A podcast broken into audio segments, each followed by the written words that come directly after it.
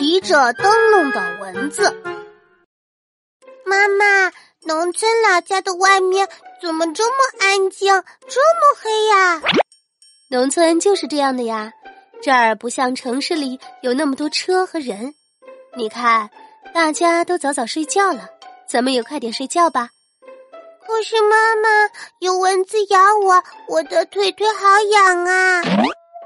哎，好了，妈妈把它拍死了，咱们再喷点花露水。哎，妈妈，这里蚊子好多啊！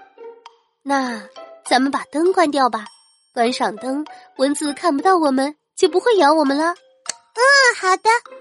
哎呀，妈妈，妈妈，完蛋了！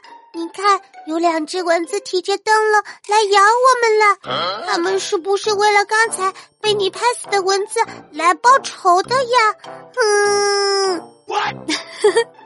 朵朵，那是萤火虫，不是蚊子。